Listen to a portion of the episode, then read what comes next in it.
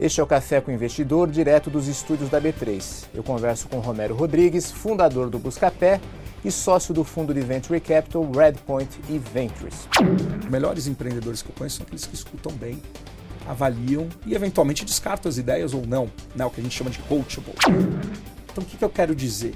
Tem um monte de unicórnio no forno, pronto para sair nos próximos anos. Lá atrás, a grande crítica de 2010, 2011, 2012 para Venture Capital era legal, mas teve o busca-pé. Mas e aí, que mais? Não, não tem saída. que né? mais? É. Exato.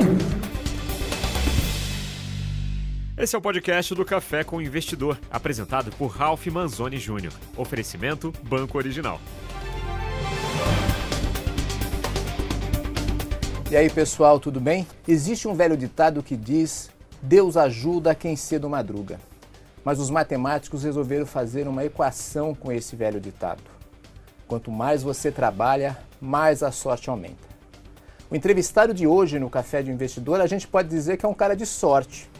Em 2009, ele vendeu a sua startup por 342 milhões de dólares, naquilo que foi considerado um dos maiores negócios da internet brasileira. Naquela época, todo mundo queria ser o novo Buscapé, que é do Buscapé que eu estou falando. Depois, ele resolveu ir para o outro lado do balcão e virou investidor. E olha aí, o cara realmente tem sorte. Porque desde que ele entrou no mercado de venture capital, o ecossistema brasileiro entrou numa espiral de crescimento. Quem está aqui comigo hoje nos estúdios para B3 para contar essa história é Romero Rodrigues, fundador do Buscapé e sócio do Redpoint e Ventures. Romero, muito obrigado por vir aqui participar do Café com o Investidor. Ralf, eu que agradeço. Obrigado pela oportunidade. Obrigado por estar ajudando aí tanto o mercado, cedendo esse espaço para a gente contar um pouquinho dos nossos tropeços. E afinal, você é realmente um cara de sorte? Olha, eu posso dizer que eu sou um cara que trabalha bastante. você, deve, você deve lembrar disso porque você sabe do comecinho da história do Buscapé lá de 99. Exatamente. Você estava presente quando a gente foi buscar a nossa primeira matéria, que foi feita pela IDG, onde, Onde eu você trabalhava. trabalhava. Então você se acompanhou ali quando a gente ainda tinha nossos 20 anos. Pois é. E, e o que, que é mais fácil, Romero? É mais fácil ser empreendedor ou ser investidor? Olha, eu é uma boa pergunta. Eu acho que ambas as carreiras elas têm suas dificuldades. Um, eu tive a sorte, e acho que foi uma sorte mesmo, de, de conectar as várias oportunidades da minha carreira numa mesma direção, muito ligada a empreendedorismo. Então acho que o fato de eu hoje ser um investidor um, que estou próximo dos empreendedores, invisto no estágio ainda inicial da companhia, eu tenho o prazer de reviver momentos gostosos de estar tá empreendendo e ao mesmo tempo eu acho que eu consigo sentir um pouco a dor que o empreendedor está sentindo por ter passado por isso. Uh, e de certa forma até no mercado que era mais árido, que era mais difícil. Né? Eu lembro meu primeiro business plan do Buscapé, a gente estimava com aqueles números, né? Sempre mais gordinhos, Sim, sim. que o ano 2000 ia ter 100 mil usuários de internet. E Hoje estamos em quanto? 130 milhões. Eu nem sei quanto tinha. Mas acho era que bem menos. Devia ser bem menos. Esse era o número, era o número vendedor, É. 100 mil. Então imagina, não tinha nem mercado e a gente estava querendo é, montar modelo de negócio. É, então acho que muda o desafio. O que, eu, o que eu percebo é que normalmente ex-empreendedores de startup costumam ser ou investidores excelentes ou investidores ruins. E o que diferencia muito, isso não tem muito meio termo, o que diferencia muito um ou outro é ele entender algumas coisas. Entender que ele antes estava pilotando o carro, agora ele está no banco de trás, ajudando na navegação no máximo, dando uma dica ou outra. Sim. né? É, então ele tem que entender que o spotlight está no empreendedor, ele tem ah, que entender que tem humilda- o que a gente chama de humildade intelectual. Então não é porque há 20 anos atrás em comércio eletrônico alguma coisa dá certo que necessariamente vai dar certo de novo. E ele tem que tomar muito cuidado para não ser prescritivo. Eu, eu acho muito perigoso qualquer conselheiro que senta num conselho de startup e começa a querer direcionar ou pregar regras. Né? Então, é, de novo, um bom empreendedor ele é conduzido com excelentes perguntas. Você não precisa ser prescritivo nem é, e nem fazer afirmações veementes sobre nada. Tá. O Romero, em 2015, quando você entrou na Redpoint Venture, eu entrevistei você na, naquela ocasião e você me falou o seguinte: é, quero ser um investidor dos Netflix, dos Googles e dos Facebooks brasileiros. É, são quatro anos. Você chegou a encontrar os Facebooks, os Googles e os Netflix brasileiros nesse período? Ah, eu acredito que sim. Eu tive a sorte de pegar um trabalho muito bem começado pelos meus sócios na Redpoint. Então, isso sem dúvida nenhuma. Eu entrei a Redpoint Ventures no Brasil, começou em 2012. E tanto a Redpoint quanto a Ventures começaram no Vale do Silício na década de 90. Né?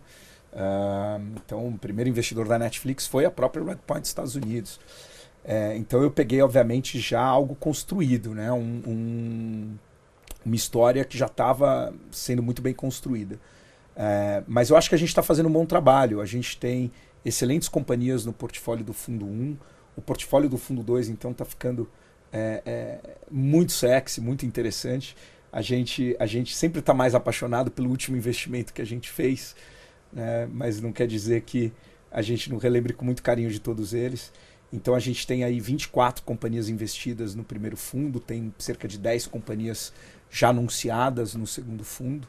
Eu, pessoalmente, estou trabalhando em quatro investimentos que eu pretendo fechar até o final do ano é, no novo fundo. Então, só eu claro. vou ter quatro adições. Meus sócios vão trazer aí mais outras boas adições. Então, acredito que sim. Um detalhe do nosso negócio é um negócio de ciclo muito longo. Sim, claro. E é, é o inverso da startup nesse caso. A startup é, é agile, é Scrum, é uma semana. Você testa a hipótese, funcionou ou não funcionou, você muda. O nosso ciclo, a nossa interação é de 10 anos, que é o tempo de um fundo. Então, muitas vezes demora 10 anos para você entender se você acertou ou não e corrigir. E nesse meio tempo você já levantou outros fundos. Então, uma das belezas e um dos motivos de eu, de eu me juntar à Redpoint é, obviamente, os 20, 30 anos de know-how em venture capital nos Estados Unidos. Então, isso acelera um pouco a nossa curva de aprendizado. Então, o nosso primeiro fundo é o primeiro fundo nosso, mas já é o nono fundo da Redpoint. Você pode falar quanto você tem de recursos nesses fundos para investir? Quando a gente soma hoje fundo 1 e fundo 2, a gente está falando de 1,2 bilhões de reais uh, do que a gente chama de dry powder, né, de capacidade de investimento, de ativos sob gestão. É, uma boa parte disso está investida nas companhias do, do Fundo 1, uma boa parte está fresquinho esperando o investimento do Fundo 2. E como você define a Redpoint? Ela é um fundo early stage, ela está em seed, série A, série B? Qual que são o valor dos cheques que são feitos por vocês? Boa. É, às vezes os estágios são um pouco confusos, né? Isso vem muitas vezes do marketing, até pessoal do próprio empreendedor. Então já vi empreendedor que está levantando uma rodada que até tem cara de série A pelo estágio da companhia, mas ele chama de seed para parecer um seed maior. E, e, acho tudo isso válido, é um marketing é, saudável. A gente, a gente fazia todo tipo de marketing de guerrilha na época do Buscapé. É, então quando a gente pensa em estágio, a gente faz de seed a série B. Então seed, série A, série B. Uh, então a gente faz cheques que começam em 100 mil dólares como primeiro cheque para uma empresa e vão até os seus 7, 8 milhões de dólares como primeiro cheque para a empresa. Feito esse primeiro cheque, e a gente tenta buscar no primeiro ou segundo cheque a nossa participação alvo, que é sempre uma participação minoritária, ela é de em torno de 20%. Uma vez conquistado isso, o que a gente faz é a gente defende essa participação fazendo o nosso proporcional, o nosso prorata nas rodadas subsequentes. Então você sempre faz follow-on? Sempre faço follow-on. Então eu, eu cada vez que eu invisto um real, eu guardo entre um e dois reais para investir nessa mesma empresa nas rodadas subsequentes. Romero, até há pouco tempo atrás se discutia quando surgiriam os primeiros unicórnios brasileiros. Unicórnios, para quem não sabe, são as empresas que têm avaliações superiores a um bilhão de dólares. Hoje existem diversos unicórnios no mercado brasileiro. É fácil? Como que você faz para identificar um unicórnio? Olha, Ralph, não, não é fácil. Você não tem como saber o que vai ser um unicórnio. A gente costuma brincar em Venture Capital que se eu soubesse o que ia dar certo, eu não precisava investir em 30 empresas por fundo. Eu investia só na que vai dar certo. É, e o nosso trabalho é, na verdade, identificar com baseado na experiência, baseado no background de cada um, baseado na história da firma e dos sócios, o que tem maior probabilidade de dar errado. E como você faz para identificar isso? Quais são os critérios que você usa que sinalizam que essa empresa vai dar certo? O principal motivo de uma empresa dar certo é pessoas. E, e às vezes não é tão óbvio entender isso, principalmente no estágio inicial. Obviamente a ideia tem que fazer sentido, o mercado tem que ser grande para que essa empresa possa chegar num status de unicórnio. É, ele tem que resolver uma dor grande desse mercado, mas só pessoas realmente extraordinárias vão conseguir construir uma empresa extraordinária. Então se avalia pessoas. Então é muito menos técnico do que parece nesse aspecto.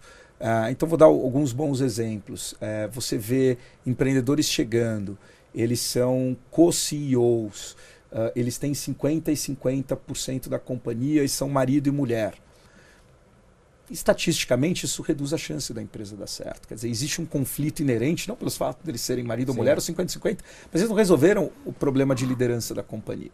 Né? Você não conhece grandes companhias no mundo, ou unicórnios claro. que seja, que você tem co-CEOs. Então você tira isso da amostra. A gente olha cerca de 1.200 oportunidades por ano para investir na média em 5 ou 6. Você vai tirando da amostra tudo que não faz sentido. Um fundador que não escuta, né, que qualquer ideia que você provoca ele, ele reage mal, que ele já fala não de começo, ele nem considera aquela possibilidade. Pô, peraí, se ele não absorve, não escuta, os melhores empreendedores que eu conheço são aqueles que escutam bem, avaliam e eventualmente descartam as ideias ou não, né, o que a gente chama de coachable e assim por diante. Então, tem uma série de sinais que você detecta. Tá? Por isso que muitas vezes empreendedores que já foram bem-sucedidos uma vez têm facilidade para levantar capital, porque a parte pessoa já está razoavelmente testada. Mas além de, da questão do empreendedor, tem alguma tese, algum mercado que você gosta mais de investir? A gente olha para a América Latina, é a tese do nosso fundo. A gente entende que a ineficiência que existe na América Latina é gigantesca.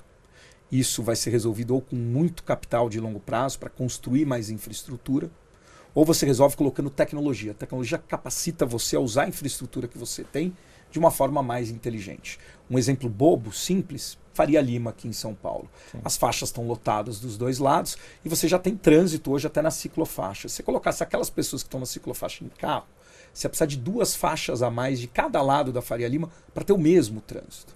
Então, sem ter que pavimentar duas faixas a mais, ou fazer um túnel ou qualquer coisa, com aquela infraestrutura limitada, você está dando vazão para 40% mais pessoas. Isso não seria possível sem tecnologia. Né? Então, é, toda tese de ineficiência que, e falta de infraestrutura é uma boa tese para a tecnologia atacar. Você pode dar algum exemplo do seu portfólio? Gimpass é um ótimo exemplo, por exemplo. RAP é outro exemplo. Então, o que, que Gimpass ajuda a resolver? Você tem hoje um, uma quantidade de esteiras e academias instaladas altíssima. Né? Questiono se o Brasil precisa de mais esteira parada por aí. Precisa de mais utilização dessa esteira. Então, o Gimpass pega uma capacidade instalada, que já existe, e dá melhor uso para ela. Aumenta o uso dessa capacidade instalada. Né? O RAP vai fazer isso com toda a parte de restaurante, supermercado e assim por diante. Então, tudo que trabalha essa ineficiência que a gente tem, que infelizmente vai demorar para diminuir, é uma boa tese, é uma das teses que a gente olha. Para você recebe em média quantas propostas de investimento por mês ou por semana? São muitas? É bastante. A como, olha... seria, como, que, como, como, seria um dia típico seu é, olhando para uma, uma, uma empresa que está querendo investimento? Olha, um dia típico meu começa com uma hora, uma hora e meia, às vezes duas horas, trabalhando no e-mail, no LinkedIn, no Instagram, no Twitter e coletando todas essas propostas. A gente encaminha para time de análise, muitas a gente já responde, já respondo diretamente. É, depois, obviamente, a gente vai encontrar com empreendedores do portfólio. Uma parte importante, eu converso com todas as empresas que eu cuido do portfólio toda semana. É, então, toda semana, nem que seja 30 minutos, saber como tá, o que está te deixando acordado à noite, o que, que você precisa, o que, que você não precisa, como é que eu te ajudo. Nossa prática é próxima e a gente é reconhecido por isso. Né? E depois eu passo muito tempo com potenciais futuros empreendedores nossos, então escutando pitch. Né? Eu brinco que um, tem aí uma, uma, uma comparação boba, mas que é verdadeira. Um, se você não prova 1.200 vinhos por ano, você não tem capacidade de, um, num, num teste às cegas, distinguir um vinho bom de um vinho ruim ou entre dois vinhos bons, de que região claro. ele é, ou de que uva é, ou de que safra ele é. Não é diferente. Né? São 10 mil horas treinando o olho sem parar, vendo uma startup depois da outra. Você só viu startup ruim, a primeira vez que você vê uma média, você acha que é a melhor do mundo. Dependendo do caso, se é um outro cara que viu todo o espectro, ele vai falar, peraí, essa não passa na minha, uh, na minha nota aqui, na minha média. Então, é, é muito importante você ter acesso ao maior número de startups possíveis para saber o que é bom e o que é ruim. E o pitch do empreendedor é importante na hora de você decidir pelo investimento? É muito importante. Eu não diria que é o mais importante. Mas é importante para a gente ter um quê de avaliação de pessoa. Óbvio que a gente sabe perceber quando uma pessoa está nervosa. É, e aí vai estilo de cada um. Meu estilo pessoal não é um estilo de necessariamente. E tem pessoas que são assim, de ser agressivo, de deixar o empreendedor desconfortável. Pelo menos não uh, no momento em que eu quero entender o que, que ele quer fazer, né? qual é o propósito do que ele está construindo. É, então você tem que, obviamente, relevar alguns, algumas falhas. Mas o pitch é sem dúvida nenhuma importante porque o que vai valer muito a pena é a capacidade dele de dividir o sonho dele. Né? Uma empresa é uma história bem contada. E que dicas você né? dá para o empreendedor para fazer um pitch que vai te agradar? Eu acho que ele tem que tomar cuidado para. Ele tem que ser pragmático, ele tem que dizer rapidamente que problema existe, que problema ele está resolvendo e como.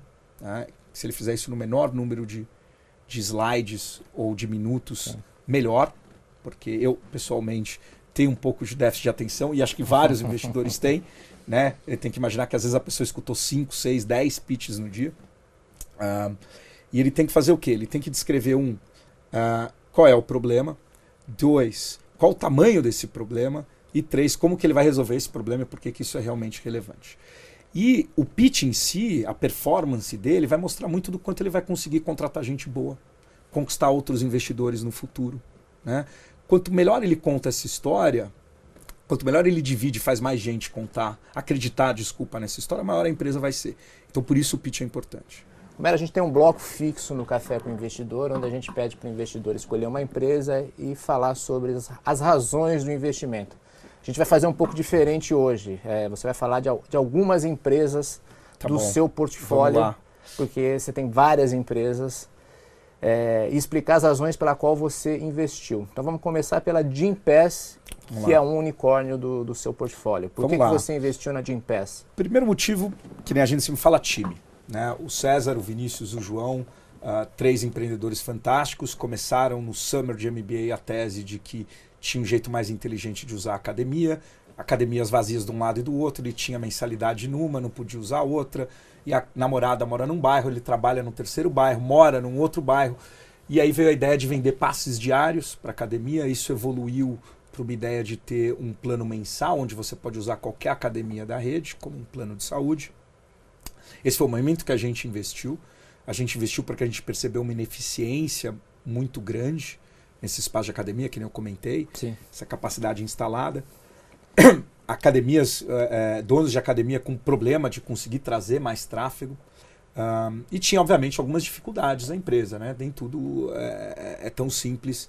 E é um dos motivos da gente investir não é só dinheiro, né? Claro. É, é, ajudar o empreendedor no dia a dia. Uh, depois que a gente investiu, uma das dores que o time tinha é, na verdade, duas dores que eles tinham. Uma era inadimplência, então as pessoas acabavam não pagando o plano, e a outra sazonalidade.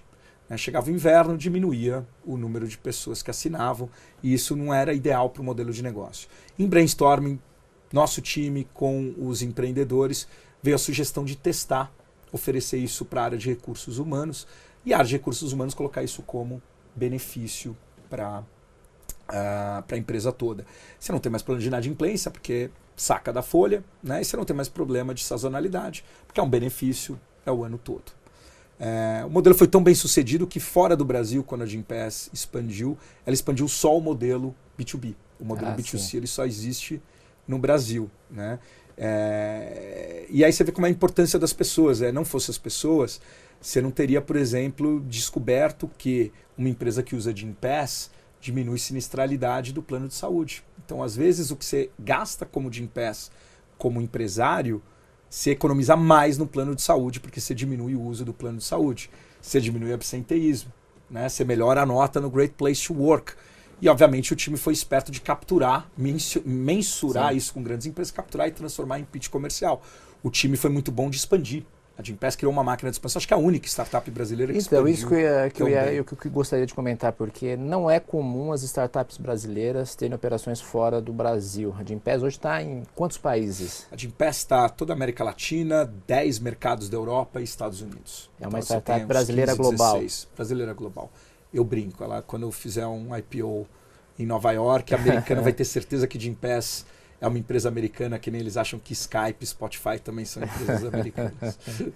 A outra empresa é a, é a, Repassa que você ia comentar. O Isso. que é a Repassa, para começar? É, então, Repassa é muito interessante, porque é, ela foi recém-investida pelo Funda, do Fundo 2, foi investida há cerca de um ano, menos de um ano, e um empreendedor muito bom, Tadeu.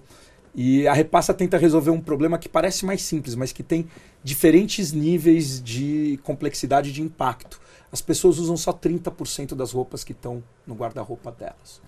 Uh, e isso causa uh, diversos problemas. Você tem hoje a indústria da moda sendo uma das que mais agride o meio ambiente. Então a cadeia da moda agride demais o meio ambiente. Você tem problemas que todo mundo sabe de trabalho infantil, escravidão, terceirizados, quarteirizados, mas é uma indústria que causa um pouco de, uh, vamos dizer, dor é, e aí o que o Repassa faz é, você solicita uma, uma sacola do bem, chega um envelopinho na sua casa, você abre, vira uma sacolona, você coloca tudo que você não quer mais no seu guarda-roupa, o Repassa retira, vai fazer a curadoria, o que dá para vender, o que não dá.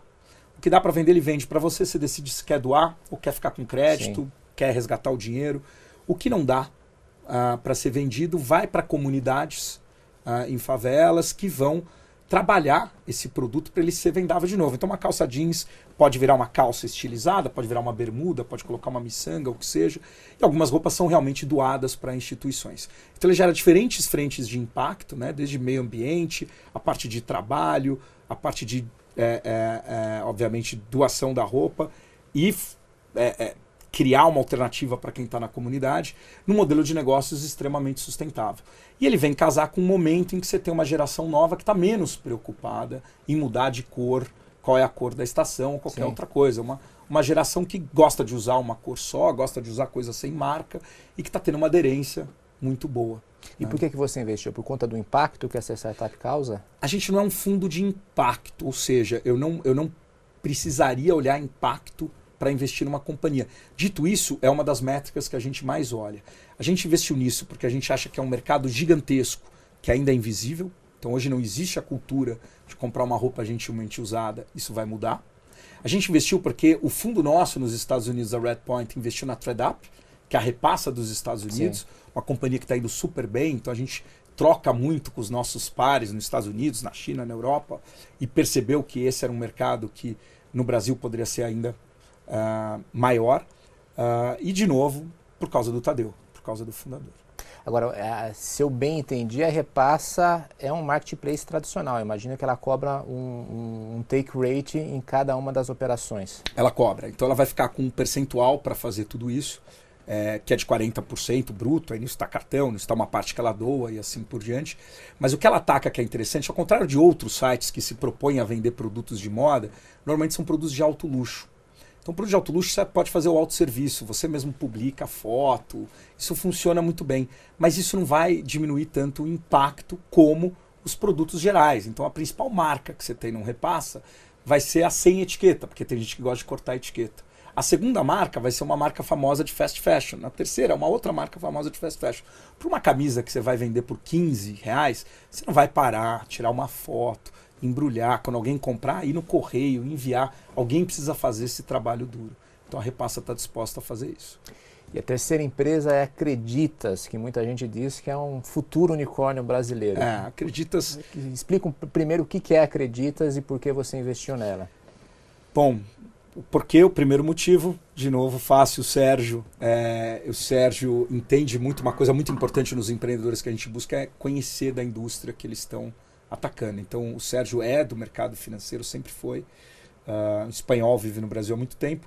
E ele percebeu que os produtos de crédito tinham pouca criatividade no Brasil. Então uma pessoa que tem um carro ou que tem uma casa, um imóvel, ele não consegue usar esses produtos como colateral para acessar um empréstimo mais barato. Ele acaba caindo no cheque especial, pagando taxas altíssimas. Então ele falou: Poxa, se alguém fizesse com muita tecnologia alguma forma de ser fácil pegar esses bens como colateral, porque é mais trabalhoso, né? Um, vai poder oferecer empréstimo muito mais barato.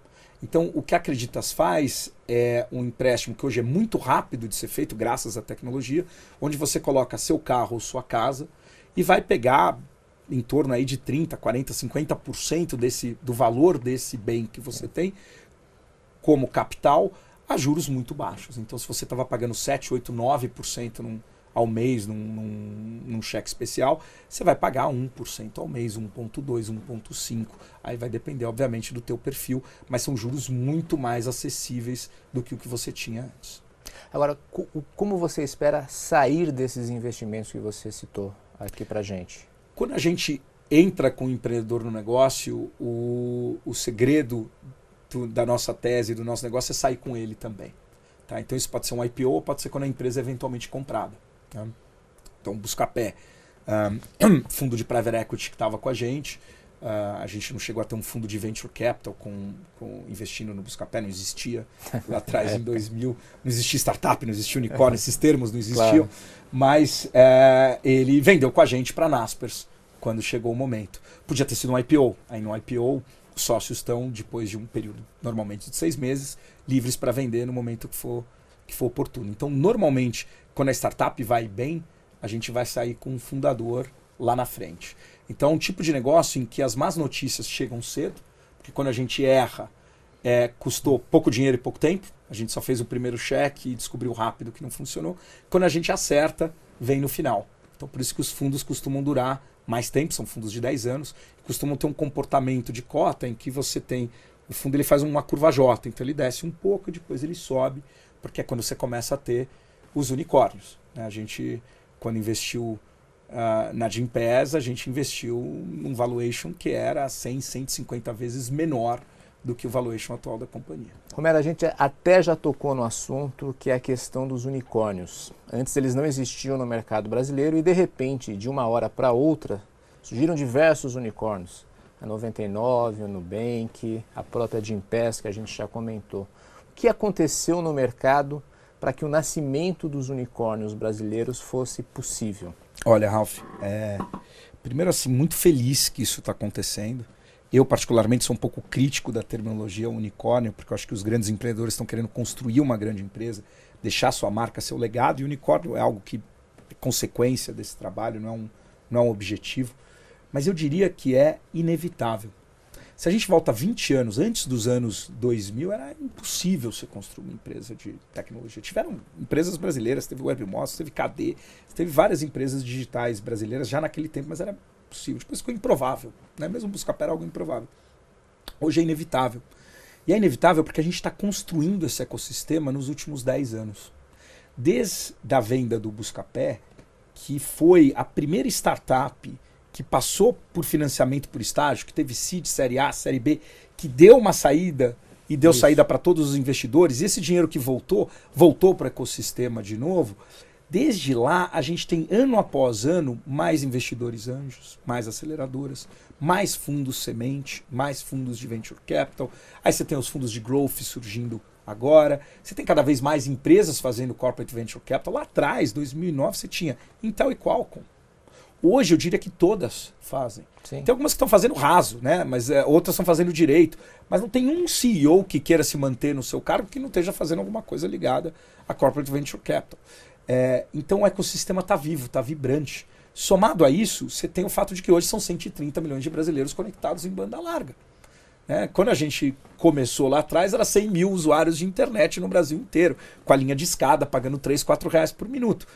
Então tudo isso faz com que e somado, obviamente, às ineficiências que a gente já falou aqui nos outros blocos, faz com que dê essa mistura perfeita para essa combustão de empreendedorismo que a gente está vendo. Mas você acredita que o ecossistema de empreendedorismo já está maduro o suficiente ou ainda faltam etapas para a gente chegar ao nível de amadurecimento? Eu acho que ele vai amadurecer mais, mas se ele não amadurecer, isso não é um problema. Eu gosto de brincar muito, a gente tem, às vezes, o ser humano em geral tem uma dificuldade de entender os acontecimentos no tempo. Essas empresas que a gente está vendo hoje se tornarem unicórnios são empresas da safra. A gente brincou de vinho, de experimentar 1.200 vinhos. Eu estava numa viagem com meu pai relacionada a vinho, então vamos lá. São empresas da safra de 2010, 2011, 2012 no máximo. Sim, claro. Elas levaram sete anos, sete a nove anos para chegar nesse estágio. O que, que é diferente do que a gente está vendo agora? Do que a gente viu no primeiro ciclo digital de 2000, que culminou no Buscapé, no PagSeguro, uh, uh, na Netshoes e nas outras companhias. A grande diferença é que lá não teve nenhuma sementinha plantada em 2001, 2, 3, 4, 5, 6, 7, 8, 9. Nasceram por foi geração tudo, espontânea. Tudo, tudo foi em 2010. É. Não, só teve uma safra. É. Não tiveram safras. Agora, agora não, a gente tem a safra de 2010, a de 2011, a de 2012, a gente tem unicórnios das três. Mas a gente tem a safra de 2013, que recebeu mais investimento que as anteriores. 14. A safra de 2015, a maior parte dos nossos investimentos está concentrada em 2015. 2016, 2017, 2018. Então o que, que eu quero dizer? Tem um monte de unicórnio no forno, pronto para sair nos próximos anos. Porque você não vai fazer uma empresa grande digital em três anos. Leva-se 7 a 10 anos. A gente estima no nosso fundo que, na média, a gente fica investindo em cada companhia 7 anos. O 7 não vem do nada, o 7 vem da nossa experiência nos Estados Unidos. Então, se nos Estados Unidos é 7 anos, aqui vai ser alguma coisa parecida ou um pouco mais. Então, a gente tem muito unicórnio para aparecer. Você acha que essas safras recentes são boas safras? As safras têm melhorado ano após ano. Por quê? Você tem mais academia, você tem mais informação. Imagina, a Endeavor começou em 2002 no Brasil, não existia a palavra empreendedorismo no dicionário. Né? Não existia Lean Startup, você não sabia como montava uma startup. Você não sabia o que era Scrum, Agile, eu não tinha isso na época do Buscapé, era intuição. Deixa eu fazer rápido, falha rápido, tentar outra coisa. Né? Era tentativa e erro. Hoje não, você tem metodologia, você tem frameworks para poder resolver esses problemas. Então, cada vez fica melhor. O empreendedor está cada vez mais polido. Então, o empreendedor, safra após safra, ele está mais preparado. O mercado está maior, as empresas estão mais receptivas. Eu lembro, o primeiro parceiro do Buscapé foi um grande banco. Eu não consegui fazer a parceria porque o grande banco queria cinco anos de balanço auditado. Hoje você tem o contrário. Todos os grandes bancos, inclusive esse, têm incubadoras e aceleradoras e estão lá pagando para as startups virem fazer parceria com eles. Agora, existe uma coisa curiosa. A, a, na medida em que o mercado brasileiro de empreendedorismo está amadurecendo e mais recursos é, estão vindo para esse mercado, é, o Brasil passa por uma crise econômica assim muito grande. Foram vários anos de recessão, uma das piores recessões Sim. na nossa história. E mesmo quando a gente voltou a crescer, a, a recuperação é muito lenta. Não tem um paradoxo entre uma, uma macroeconomia ruim e um mercado de empreendedorismo crescendo? Tem, tem e isso é isso é um fato. É, de certa forma, a crise brasileira ajudou muito o ecossistema de inovação. É, mais de que forma? Que é, então, eu queria entender como pode ter ajudado. Um ano, um ano muito bom, que a economia está bombando e que você recebe um bônus gigantesco. Você vai ter Copa do Mundo e você quer trocar a sua TV, você não para para comparar preço. A gente cresceu muito buscar pé em anos de crise. Porque num ano de crise, as pessoas mudam comportamento. Então, no ano de crise, você convence alguém a parar de assistir TV a cabo e assistir Netflix. No ano de crise, você convence alguém a não comprar um carro novo e tentar se virar com a mobilidade urbana que existe. Né? Num ano de crise, uma grande empresa, um bom CEO, sabe que não adianta aumentar a área de vendas, eu não vou crescer 30% a linha de cima. Então, para eu entregar a linha de baixo, eu preciso ficar eficiente. Chegou a hora de eu ligar para aqueles grandes de tecnologia, cancelar o contrato e contratar o serviço SaaS dessa startup que está batendo na minha porta. E mais do que isso, o maior combustível de inovação não é dinheiro, é gente boa. Num ano de crise, você consegue tirar o jovem talentoso do banco de investimento, da consultoria e vender para ele o sonho da sua startup para ele vir aqui mudar o mundo com você. Então existe uma correlação negativa inclusive nos Estados Unidos. Você pega os anos de 2008, 2009 lá, com Lehman e com tudo, são safras excelentes de investimento. Então quer dizer que a crise para o mercado, para o ecossistema de empreendedorismo é uma boa notícia? A crise é uma boa notícia. Embora a crise seja ruim. Embora a crise seja ruim é. em geral. A crise vai prejudicar a startup e o ecossistema em um ponto, que são as saídas. Né? Quando você está num ambiente de crise, é muito difícil um presidente global de uma multinacional querer arriscar o pescoço dele pagando bilhões por uma empresa no Brasil. Por quê? Porque não tem pressão para vir para o Brasil. O board dele não está pedindo investimento no Brasil, né? ninguém está falando que tem que vir para o Brasil. É, então, quando o mercado melhora, você tem mais saídas. Então, para as startups serem vendidas, é importante as janelas de mercado, que no Brasil são complicadas. Né? Isso a gente não tem como negar. Mas para maturação, para o desenvolvimento das startups, não. Um ano de crise ajuda. Pô, acabou a crise, é um problema? Não, não é um problema.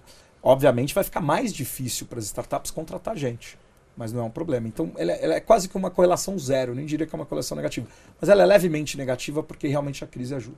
Agora, um dos fatores que fizeram com que o mercado brasileiro, até a região latino-americana, é, chamasse a atenção no mundo foi o anúncio do SoftBank, que anunciou um fundo de 5 bilhões de dólares para investir em startups aqui na América Latina.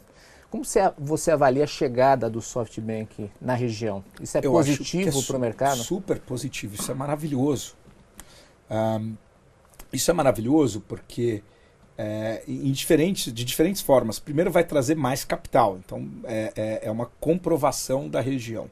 Isso vai ajudar outros segmentos da economia, que não é de tecnologia ou de inovação, né, ou de startup.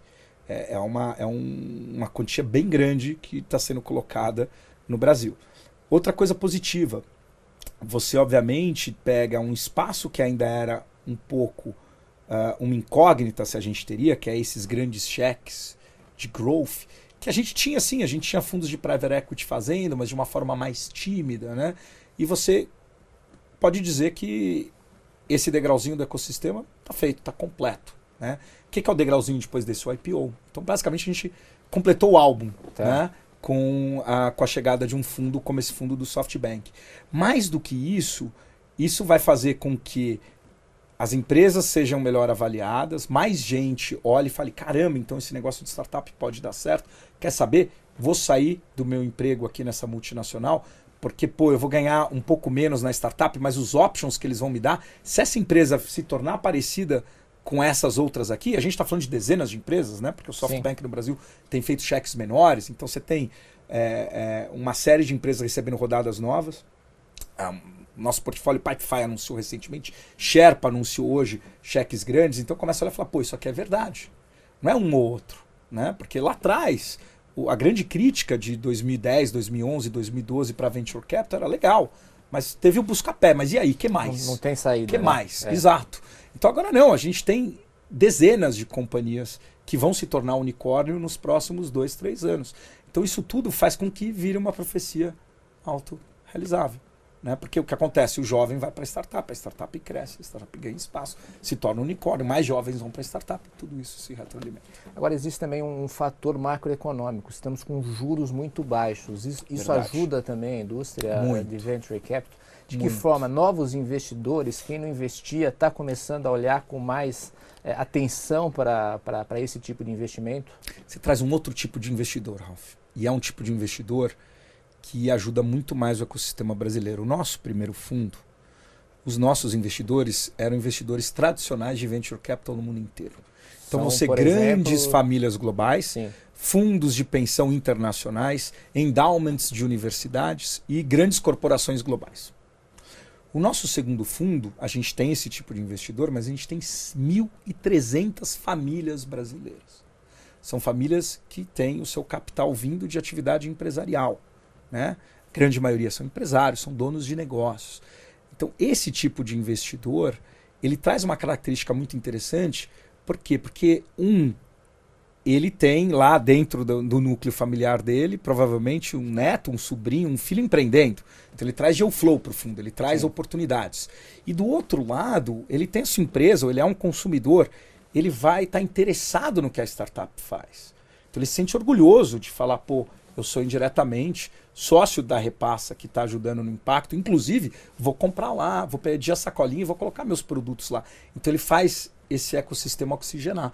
Com todo respeito e carinho que eu tenho para os meus investidores internacionais, o endowment de uma grande universidade americana não está muito preocupada com o que o Repassa está fazendo com as comunidades brasileiras, ou se ele está melhorando o, o Brasil ou não. E muito menos vai comprar uma sacola do Repassa. Né? Eles querem ver o retorno financeiro só. Então a gente traz um outro tipo de investidor que se envolve mais. Né? E esse investidor não existia antes. Então você tem outra coisa boa. Se antes você tinha não tanto capital, mas capital suficiente, agora você abriu com juros baixos um outro bolso, que é dessa família, que não investia antes. Porque, poxa, o investimento de venture capital, se você pensar hoje nos Estados Unidos, os melhores fundos, eles vão entregar alguma coisa é, de pelo menos 25% ao ano em dólar. Tá? são os 25% Sim. melhores fundos, vai entregar 25%, 30% ao ano em dólar. Pô, um rendimento altíssimo em dólar. Mas no Brasil, que pagava 15% ao ano, você pode resgatar o dinheiro a qualquer momento e sem risco, você vai para um investimento que dura 10 anos e que você não pode resgatar e que tem risco para ganhar o dobro, fala, puta, eu acho que não. Agora, quando os juros caem para 5, fala, pô, peraí, é seis vezes mais, tá valendo a pena, o que a gente chama de prêmio de risco. Então, prêmio de risco no Brasil ficou interessante. Então, faz sentido agora tomar risco. Há três anos atrás fazia sentido tomar risco no Brasil, quatro anos atrás. Agora faz sentido tomar risco. Então, isso atraiu esse capital.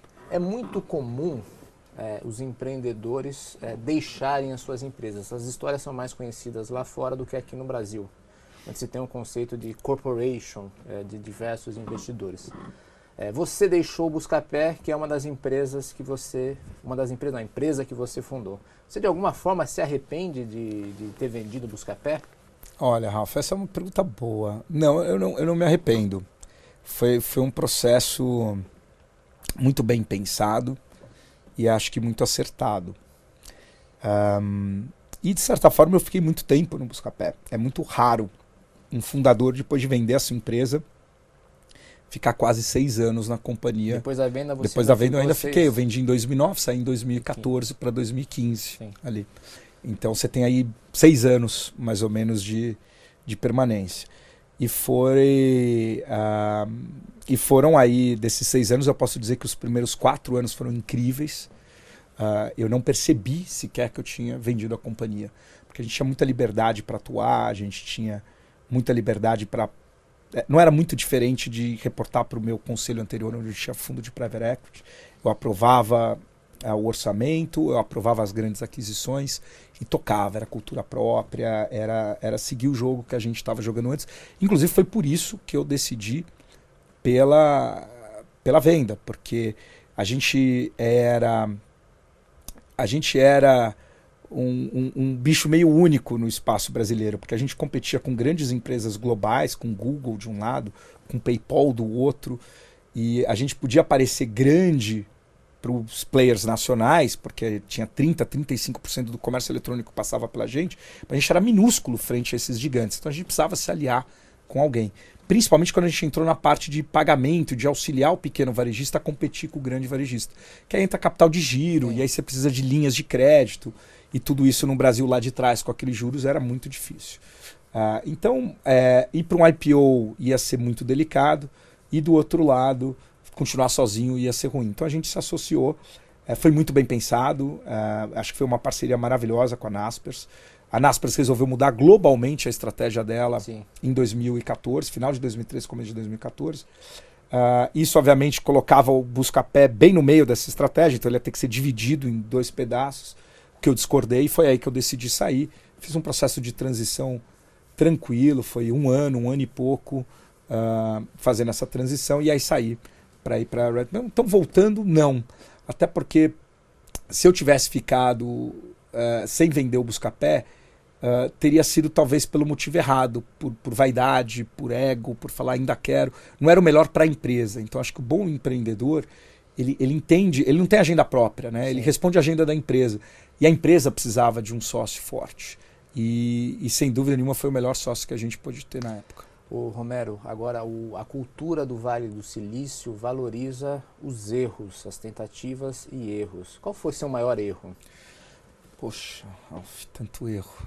Mas cita um que você tanto se erro, recorda que foi memorável para você e que, que lhe ensinou algo. Nossa, eu tive eu tive um erro grande quando a gente fez a aquisição do Bom de Faro.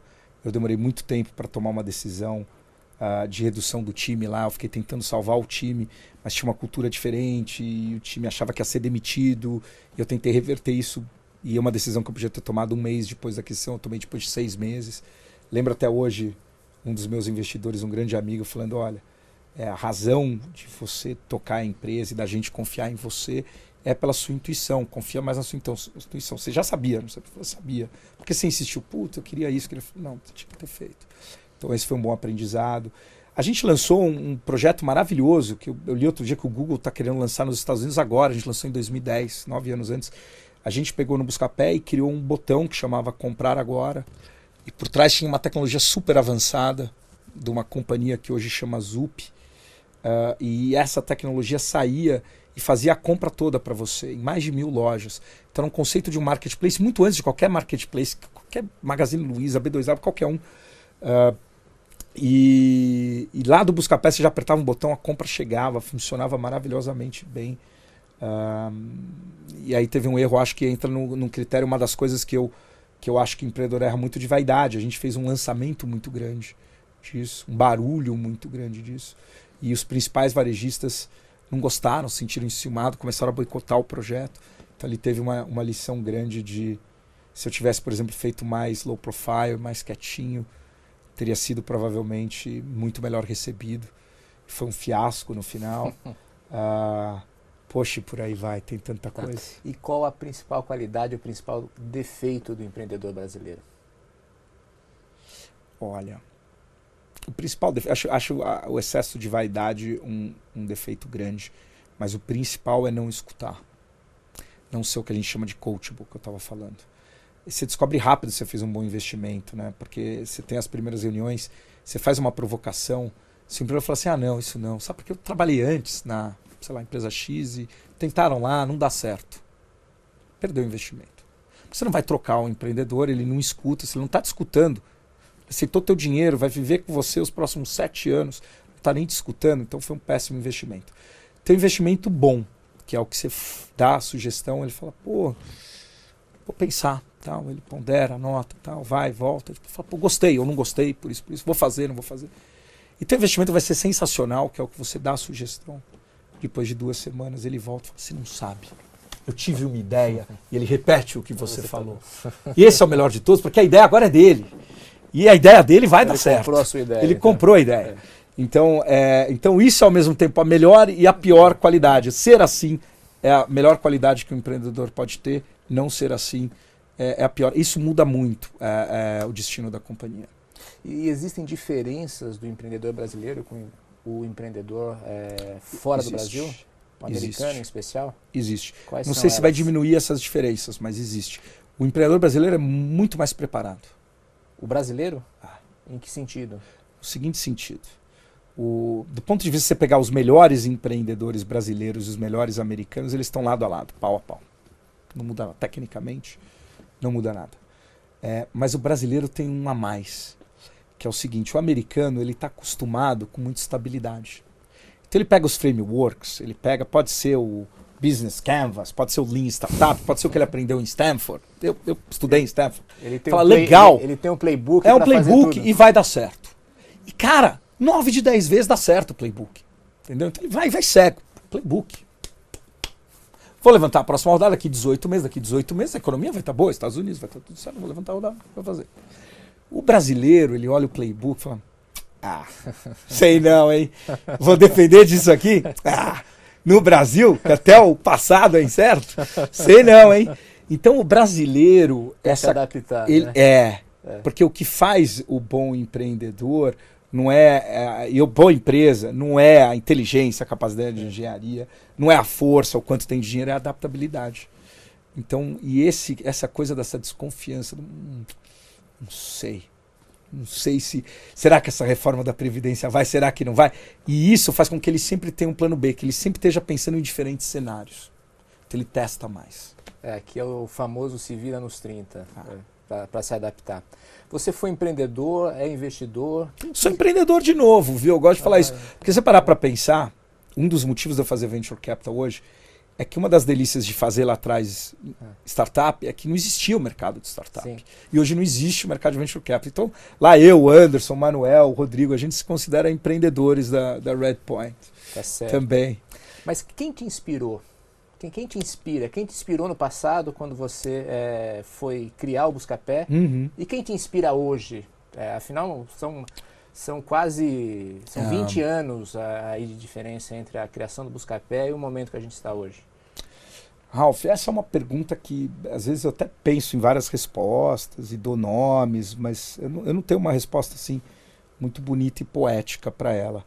Eu, eu sempre quis empreender. Outro dia eu estava mexendo em casa e achei um caderninho, uma agenda que eu tinha, uh, e é de, dos anos 80 tinha um overnight, então marcava, eu investia com meu pai o dinheiro. Dava qualquer trocado que eu ganhava dele por cortar grama, e no overnight eu fazia a conta dos juros toda noite. E numa das páginas lá tinha, década de 80, eu tô falando, eu tinha 9 anos, 10 anos, 11 anos, é, tinha lá um, não sabia o que era business plan, mas tinha lá a descrição de uma empresa que eu ia montar com meu irmão para fabricar minhoca no quintal de casa e vender para minha avó.